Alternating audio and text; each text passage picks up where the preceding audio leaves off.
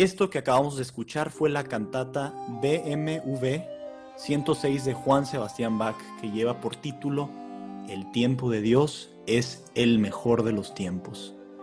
Sean muy bienvenidos a Cultura Mínima, este espacio donde platicamos abiertamente de los temas que sí nos importan, de estos temas que van hasta lo más profundo de nuestras personas, hasta nuestro ser, y donde nos metemos pues realmente con todo, con el arte, con la literatura, con la pintura, con cosas que normalmente están resguardadas.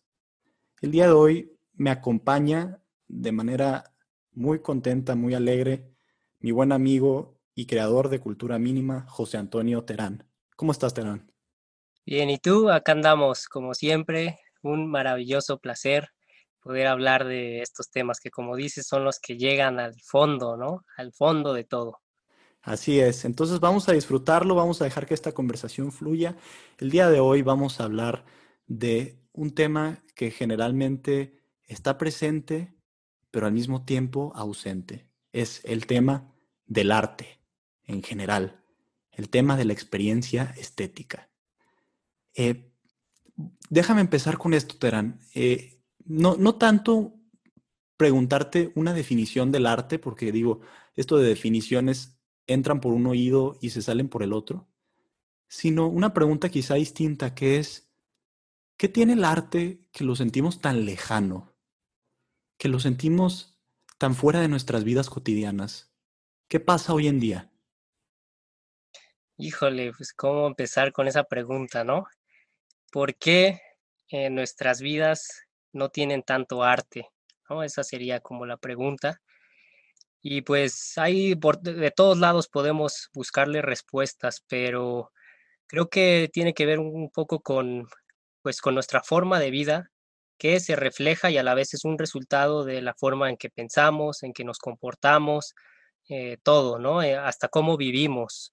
Por ejemplo, si uno ve un fenómeno que podría ser meramente económico, político, como el de la pobreza, Em, pues se puede estudiar nada más así, ¿no?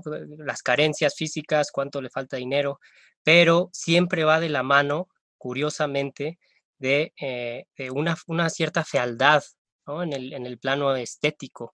Si eh, tú revisas cualquier ciudad, aquí mismo la Ciudad de México, y vas como a los barrios eh, más pobres, te fijas que las casas siempre están sin pintar, por ejemplo. Eh, las paredes así eh, sin, pintar, vidrios rotos. Y, es curioso que, si le volteamos, el, le damos una vuelta a esta situación y empezáramos a introducir un poco de belleza, ¿no? Y belleza muy concreta, en, por ejemplo, en las, en las paredes pintadas, en, en parques bonitos. Eh, incluso está como comprobado científicamente que que empieza a haber efectos económicos y la, y la gente empieza a vivir de manera diferente, ¿no? Entonces, eh, por un lado eso, ¿no? Incluso se puede sacar eh, de la pobreza física material, pero pues existe el otro, el, el, otro extremo, que es pues gente que sí tiene dinero, ¿no? Los ricos, y curiosamente parece que ellos sí se pueden dar el lujo de dedicarse al arte, ¿no? Vemos en, las, en las subastas cómo las pinturas se venden por millones de, dólares y parece que es un, lujo exclusivo de los ricos. Pero cuando uno ahonda un poco en la vida de estas personas, pues también se da cuenta que hay, hay fealdad, ¿no? Hay una fealdad que quizá podría ser llamada eh, espiritual o no sé, llevan vidas vacías, eh, lo vemos eh, con las celebridades que tienen todo resuelto aparentemente y pues en realidad por dentro pues pues hay algo ahí que falta. Es decir, falta también belleza. Y pues no sé, responder a, la pregunta está algo difícil, pero creo que estos dos casos, estos dos extremos nos ayudan a ver eh, un poco eh, en qué consiste esto de la belleza. Sí, lo que, lo que dices, lo que entiendo de lo que dices es que existe algo todavía más general que explica por qué no nos podemos aproximar bien al arte y quizá lo pudiéramos resumir con un cierto apego que tiene nuestra época hacia la fealdad. Una especie de, ¿cómo decirlo?, como de hábito frente a aquello que simplemente eh, es feo, ¿no? Simplemente creemos que hay cosas más importantes que la belleza misma. Creo que eso se ve claramente reflejado en nuestras ciudades, ¿no? Lo tratamos en un podcast de urbanismo aquí en mínimo necesario, como el tema de la eficiencia, el tema de la eficacia, el tema de hacer dinero más rápido, está permeado en todo, ¿no? Ha, ha entrado en todo, incluyendo nuestra visión de algo muy profundo, que es qué tan bellas son las cosas. El arte creo que también actúa en esa dirección. Y déjame resumir un poco, ¿no? Déjame resumir un poco esto, estas causas posibles de por qué sentimos al, arte tan lejano. Por un lado, creo que lo, lo, sugieres con esto de las subastas, que hay un elitismo, ¿no? Hay una especie de grupo o personas por allí que son muy refinadas y que les gusta el arte y que entonces se comportan, al menos en el imaginario, como gente que eh, sabe más que tú. Y que entonces tú no vas a poder apreciar la obra de arte como se debe porque te falta preparación, te faltó tiempo de ocio, te faltó acceso a museos o a lo que sea, ¿no? Digamos, es una concepción a lo mejor inventada, pero que sí está en cierto imaginario colectivo. Eso por un lado. Por otro lado, y muy de la mano, este intelectualismo que ha permeado bastante en el arte, ¿no? Y, lo vemos bien claro. No sé si alguno de nuestros escuchas alguna vez haya tenido la oportunidad de hojear un libro de arte o quizá en ir solamente a un museo y leer las descripciones y te encuentras eh, con frases tan específicas y rebuscadas que sientes que eres un tarado. Voy a leer una que tengo aquí de un, de un, de un libro de historia del arte escrita por los mejores eh, museógrafos del mundo, etcétera, ¿no?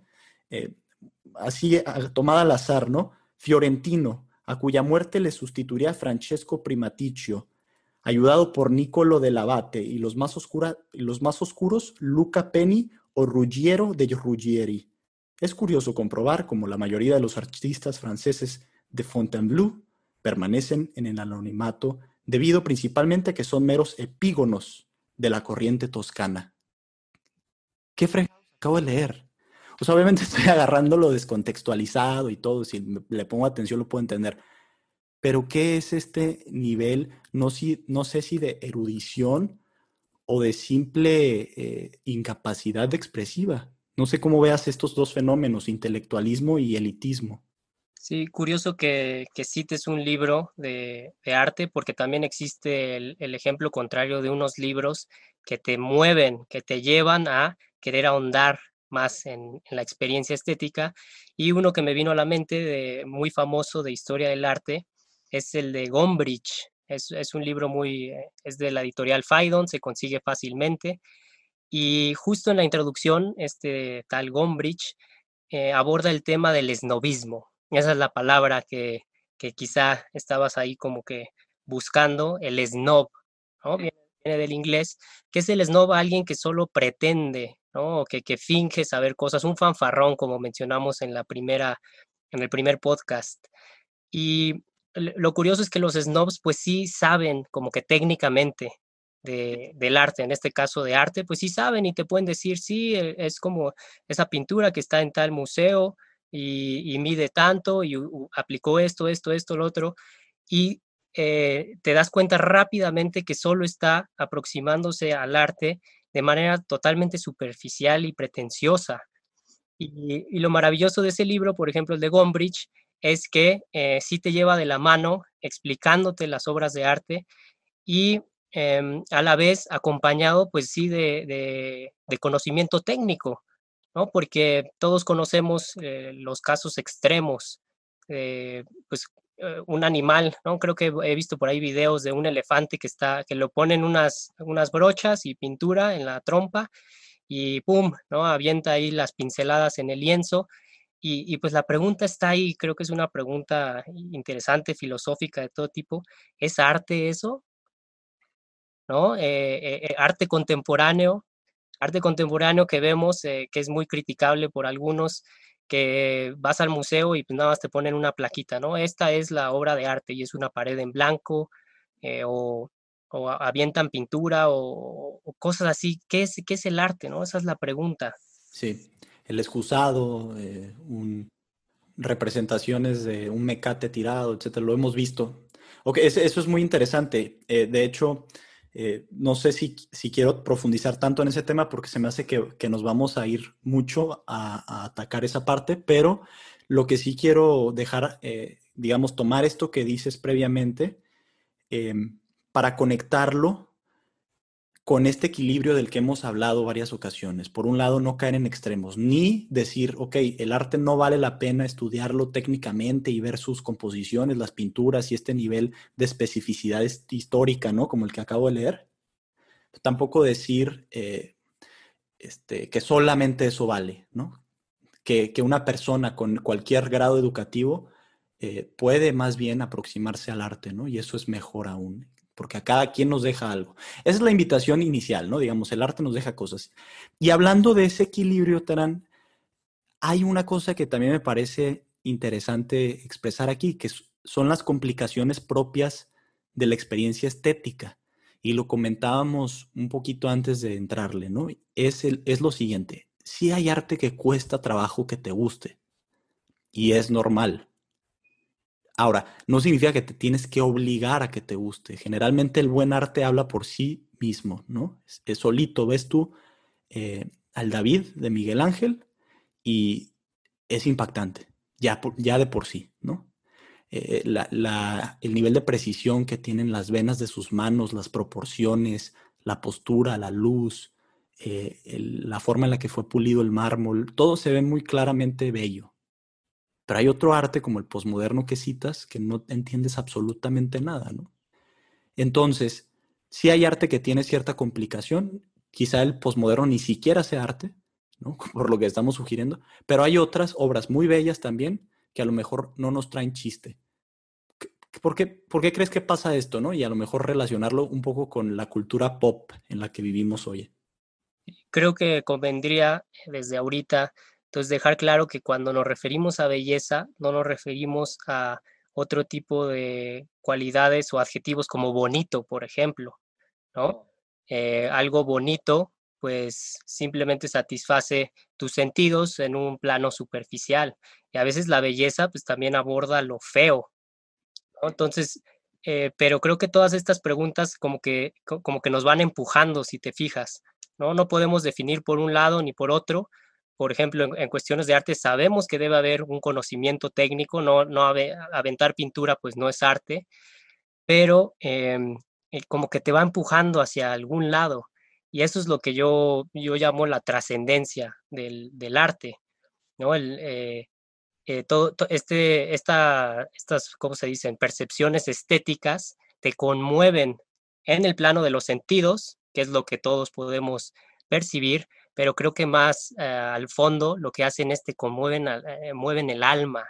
Ok, dirías una especie de intuición de que te está abriendo un panorama que no sabías siquiera que existía o cómo lo vislumbras tú esto de la trascendencia. Ajá, pues bueno, eh, con esta palabra de trascendencia, pues nos podemos remitir a, la filosofía, que muchos, muchos de los que nos escuchan pues, conocerán de la prepa o de cuando sea, de estos trascendentales de los griegos, que, según algunos filósofos eran varios, el ser, bondad, verdad, belleza.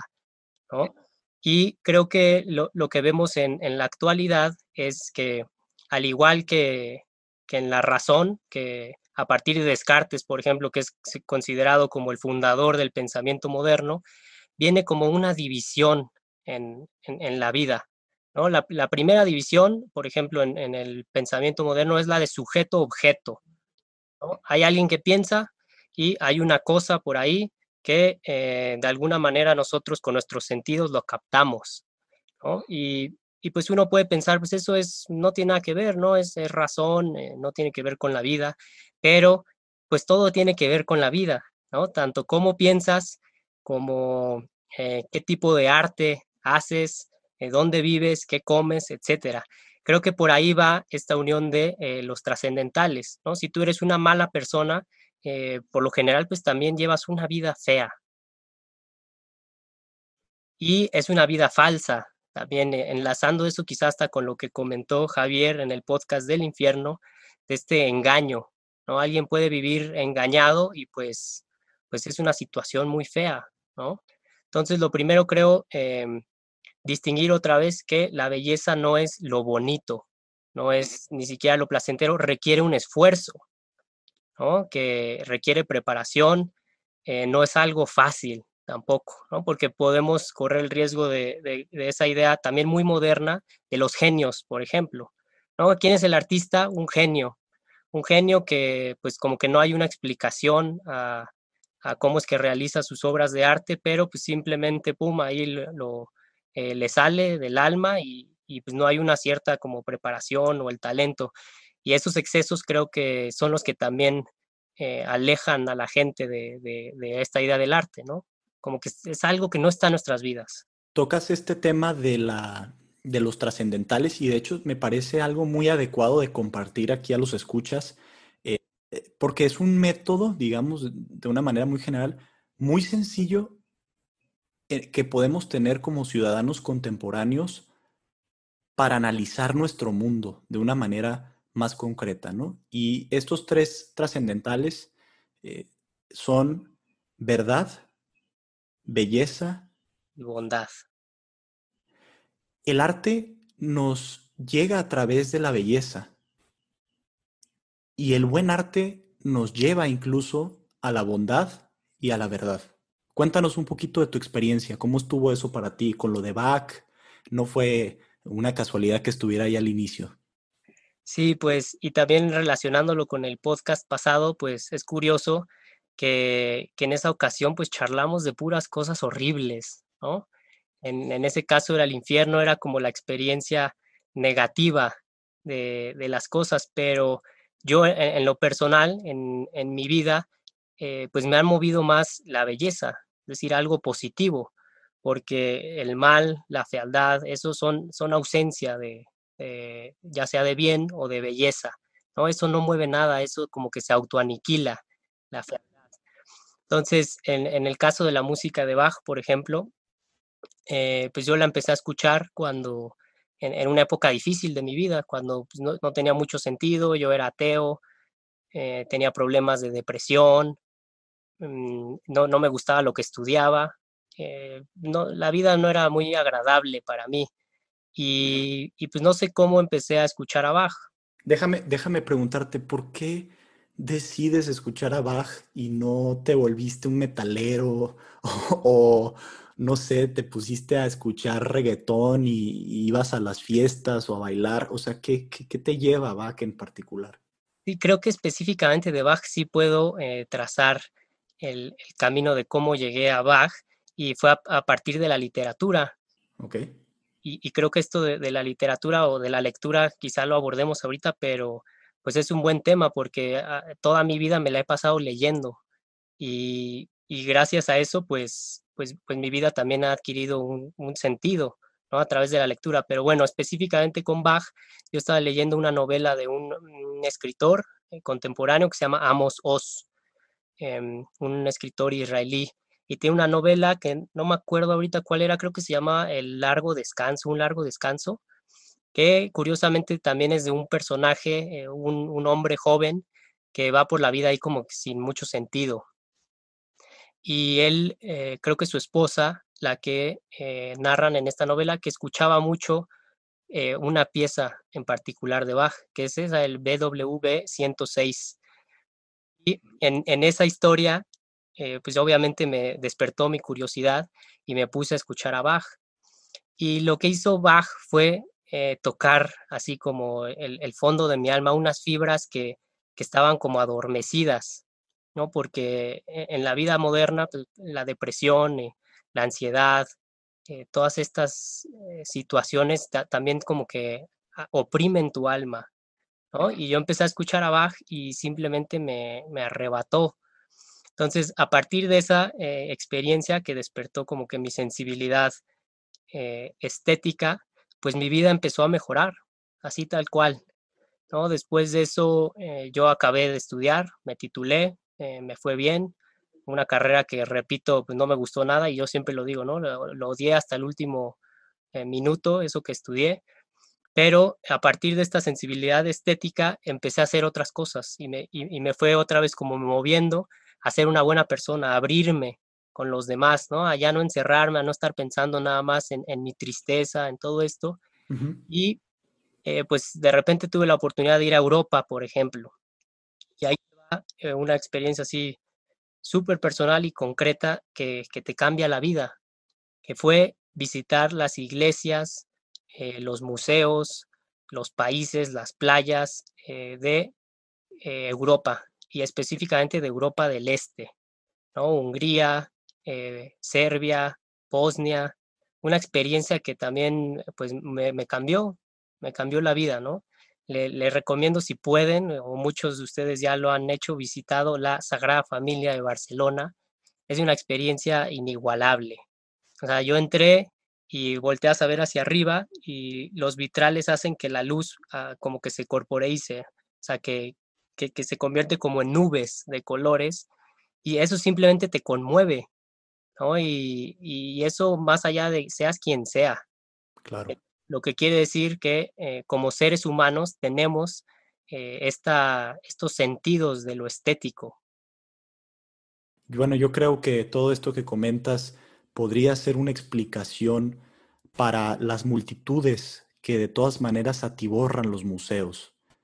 Parece que vivimos en una época que a pesar de que se siente alejada del arte o que acota al arte solo a una dimensión muy particular, así como se acotan otras cosas como el deporte, como el, estudio, como el trabajo, en lugar de mezclarlo todo, eh, esto podría explicarlo, ¿no? Hay algunos trascendentales como verdad, como belleza, eh, que nos llaman a todos. Por eso, eso los hace trascendentales. No son cuestiones subjetivas, no son cuestiones nada más de la persona o el individuo particular, sino que a todos nos llaman.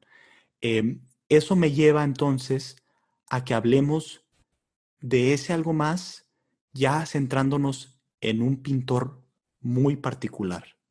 Hablemos de Jerónimo Bosch, mejor conocido como el Bosco. ¿Qué nos puedes contar a grandes rasgos del Bosco?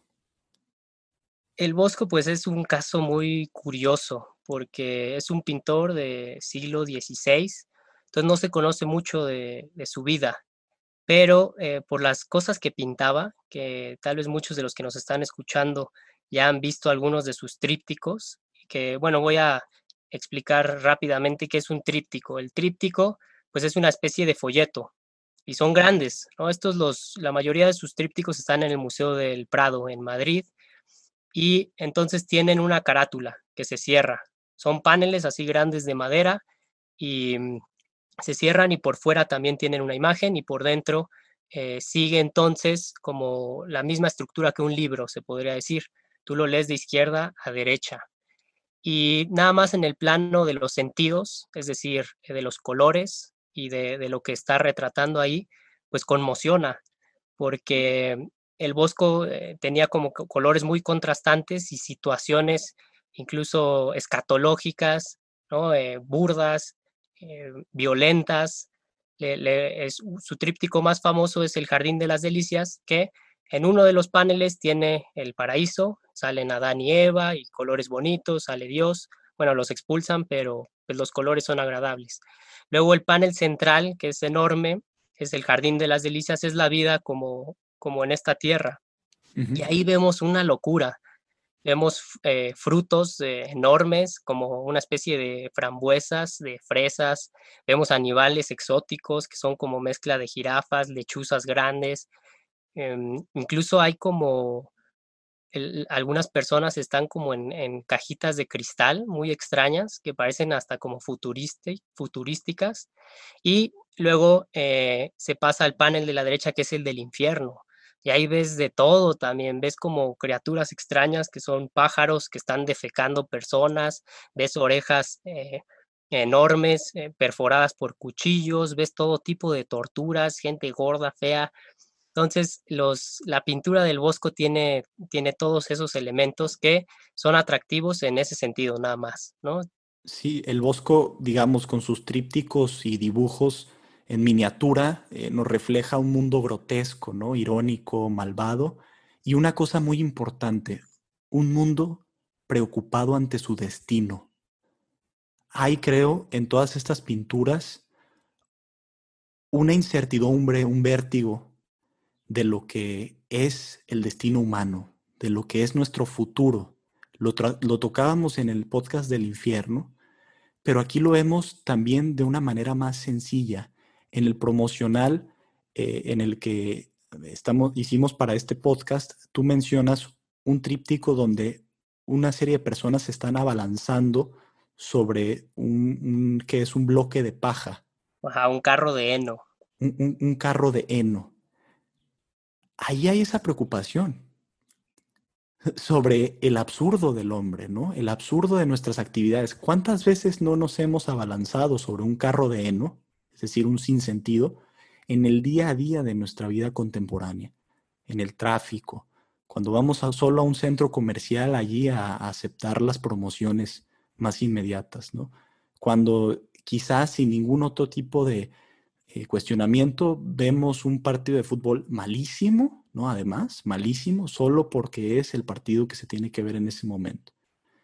Entonces, hay esa preocupación en, en Jerónimos Bosch, de quien también quiero que hablemos una cuestión muy particular este concepto que encuentras tú en un libro artístico y que nos narras en tu reseña eh, de enseñar y deleitar.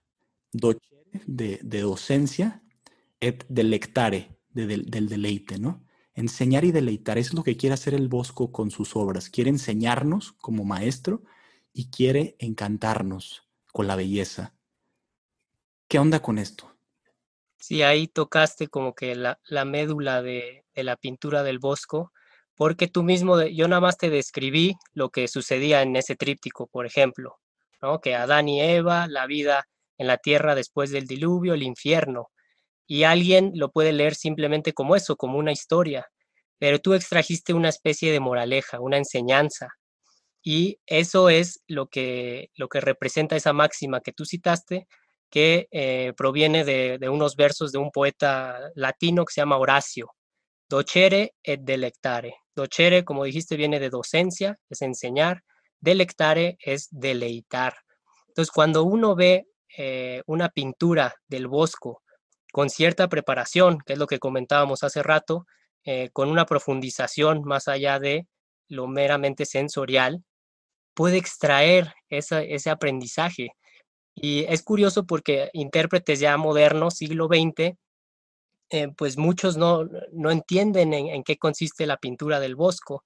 He, visto comparaciones ridículas de algunos que dicen que pues es que más bien era como pornografía, ¿no? Pornografía de la época, pornografía del siglo XVI, o eh, hay otros que dicen que era como una televisión para, porque estas pinturas del Bosco fueron donadas a Felipe II, el rey de España que nos, nos habla de una relación entre figuras de gobierno y arte, ¿no? Pero bueno, eso, ese sería otro tema que no, que no, vamos a abordar. Pero bueno, algunos decían que eh, estos trípticos grandes del Bosco eran como una tele que ponían en el cuarto de, Felipe II y pues él ahí se entretenía con los colores, etcétera. Lo que están haciendo es eh, dejar de lado esta idea de docere et delectare. Claro que deleita la pintura del Bosco, pero tiene esa enseñanza, que en este caso particular, pues, eh, compagina con ciertas ideas cristianas de la vida, ¿no? Que es, si tú lo que, como vivas en esta vida, pues así seguirás viviendo por el resto de la eternidad, ya sea el cielo o el infierno, es decir, algo moral, pero eso lo extraemos de una obra de arte, que es la pintura del Bosco. Entonces, para mí eso es, eh, es maravilloso, esa, esa máxima de docere, eh, de lectare, que también he llevado yo a cuestiones muy prácticas y concretas que son las de dar clases. Aquí quizá eh, convenga empezar otra vez por el aspecto negativo, por el infierno, para alzarnos al cielo, pero creo que muchos entenderán lo que voy a, les voy a relatar, que es eh, todos tuvimos algún profesor, ya sea primaria, secundaria o prepa, creo que principalmente secundaria o prepa, que uno lo veía y decía, pobre persona, ¿no? ¿Por, qué está dando clases esta persona si lleva una vida tan mediocre? Y a la hora de enseñar, pues eh, no está logrando para nada su objetivo, que es enseñar, ¿no? Entonces, eh, esto también lo puedo relacionar con una concepción moderna del, aprendizaje o el conocimiento, que es mera información. ¿no? Tenemos esta idea de que mientras más información tengamos, pues más inteligentes somos. Y pues para nada tiene que ver con eso, también tiene que ver con esta idea de belleza. Y un profesor que tú, em, que es buena persona, que, ves que le apasiona lo que está haciendo, le, apasiona lo que estudió, lo que, lo que quiere enseñar, pues te va a dejar de, manera todavía más eh, sólida el conocimiento que te transmite. ¿no? Entonces ahí hay un elemento que tiene que ver con esto de docere, de lectare. La forma en la que enseñas tiene que ver también con eh, qué tanto vas a repercutir en, en la mente de los alumnos. Y a veces no entendemos qué es lo que hace de fondo un buen profesor, ¿no? Y parece que la respuesta está en este deleite, en que te deleita, en la manera en la que habla, en la manera en la que explica el tema. Puede ser cualquier tema, pueden ser las matemáticas, la biología, la literatura, pero si se hace desde el punto de vista, como dices, ¿no? De alguien decepcionado con la vida, desde un pobre diablo que quizá eh, no pudo hacer nada más y terminó en la academia, ¿no? Y le da esa fama a los maestros de que somos eh, pobres, y digo somos porque pues los dos compartimos esa experiencia, ¿no? Tú tienes ya algún tiempo más, yo desde la universidad empecé a dar clases también allí en el, en el barrio de Tizapán, en la Ciudad de México, y actualmente acá lo hago en Tijuana, eh, a nivel prepa, y está este estigma, ¿no? Del maestro justamente como alguien fracasado, ¿no? Como alguien que no logró hacer algo más valioso en su vida. Y y creo que tiene que, muchas veces tiene algo de verdad eso, ¿no? Para ciertos casos, para ciertos casos, lamentablemente así es. Pero nadie habla del buen maestro. El buen maestro cambia vidas, ¿no?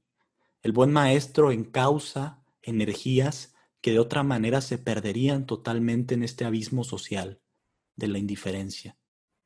Y el buen maestro se caracteriza porque deleita, porque sabe cómo llevar el espíritu de sus alumnos a un, digamos, barranco de trascendencia, donde ya ellos podrán salir adelante, ¿no? Y podrán volar y podrán hacer muchas cosas. Esto nos dice el Bosco. Esto, esto nos, nos, nos lo indica el Bosco solo a través de pinceladas, ¿no? Entonces, bueno, este es un ejemplo de muchos que pudiéramos citar respecto a la trascendencia, el impacto y la fuerza que puede llegar a tener el arte en nuestras vidas desde ya, ¿no? Entonces, con esto cerraremos, Terán. ¿Hay algo, algo con lo que quisieras, eh, un mensaje que quisieras proyectar aquí para cerrar este tema? Sí, quisiera, eh, quizá no abordamos mucho esta idea de la modernidad y lo que, eh, lo que mencioné de esta división de, las cosas, ¿no?